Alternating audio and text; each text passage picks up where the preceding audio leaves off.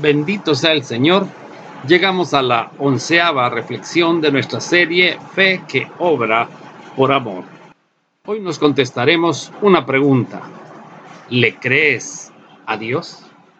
El apóstol Pablo, hermanos, defendiéndose ante el gobernador Félix, Hechos capítulo 24, versículo 14. Pero esto te confieso, que según el camino que ellos llaman herejía, así sirvo al Dios de mis padres creyendo todas las cosas que en la ley y en los profetas están escritas. Nosotros, hermanos, si le creemos a Dios, tendríamos que decir, pero esto te confieso que según el camino que ellos llaman energía, así sirvo al Dios de mis padres, creyendo todas las cosas que en la ley, en los profetas y en los evangelios, en el libro histórico del doctor Lucas, en todas las epístolas que Pablo desde Romanos hasta Hebreos, en las epístolas también de Santiago, de Pedro, de Juan y de Judas, y en la revelación apocalíptica están escritas. ¿Le crees a Dios, hermano? ¿Crees que ese libro maravilloso que tienes en tus manos es su palabra? ¿Crees lo que en ella está escrito? ¿Le crees a Dios? Yo quiero motivar su fe, hermanos, leyendo algunos pasajes de la Escritura. Juan capítulo 5, versículo 24 dice, de cierto, de cierto os digo, el que oye mi palabra y cree al que me envió, tiene vida eterna y no vendrá condenación, mas ha pasado de muerte a vida.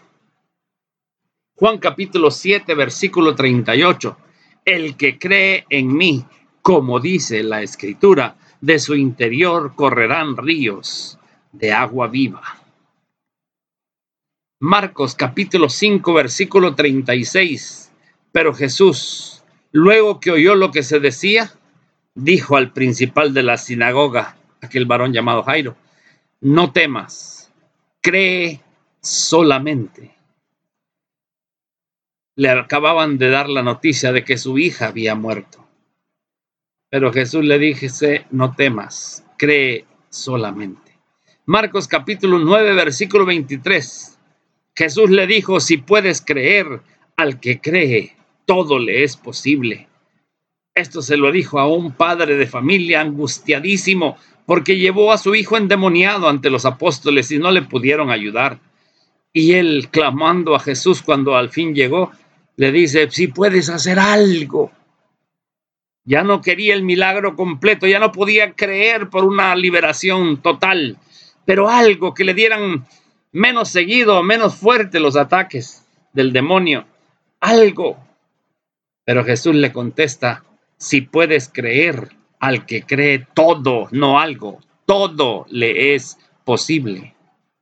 Lucas 8:50, oyendo Jesús, le respondió, no temas, cree solamente y será salva. Juan capítulo 14, versículo 12. De cierto, de cierto os digo, el que en mí cree, las obras que yo hago, él las hará también, y aún mayores hará, porque yo voy al Padre. Lucas 17, 6. Entonces el Señor dijo, si tuvierais fe como un grano de mostaza, podríais decir a este sicomoro, desarraígate y plántate en el mar, y os obedecería. Lucas 8:25. Y les dijo, ¿dónde está vuestra fe? Y atemorizados se maravillaban y se decían unos a otros, ¿quién es este que aún los vientos y a las aguas manda y le obedecen? Marcos 11:20 y pasando por la mañana vieron que la higuera se había secado desde las raíces. Entonces Pedro acordándose le dijo, Maestro, mira, la higuera que maldijiste se ha secado. Respondiendo Jesús les dijo, Tened fe en Dios, porque de cierto digo que cualquiera que dijera a este monte, quítate y échate en el mar, y no dudar en su corazón, si no creyere que será hecho lo que dice, lo que diga le será hecho. Por tanto, os digo que todo lo que pidiereis orando, creed que lo recibiréis y os vendrá. Mateo 17, 20. Jesús les dijo, por vuestra poca fe, porque de cierto digo que si tuvierais fe como un grano de mostaza, diréis a este monte, pásate de aquí allá y se pasará, y nada os será imposible. Hemos leído, hermanos, versículos en que Jesús no solo retó nuestra fe, sino que aún nuestra imaginación y los más difíciles sueños de cumplir. Hemos leído, hermanos, que la palabra de nuestro Dios nos dice que si creemos, que si tenemos fe, y no toda la fe del mundo, un granito de mostaza de tamaño de fe, haríamos cosas maravillosas. O como se le dijo a la hermana de Lázaro, no te he dicho que si creyeres, verás la gloria de Dios. Yo quiero pedirle, mi amado hermano, algo especial. Quiero que vuelva a oír este audio, anote los pasajes, luego los escriba versículo por versículo de su Biblia y que los lea de vez en cuando para que nuestra fe en lo que está escrito vaya aumentando. Que Dios bendiga su palabra en sus corazones, amados. Paz a vosotros.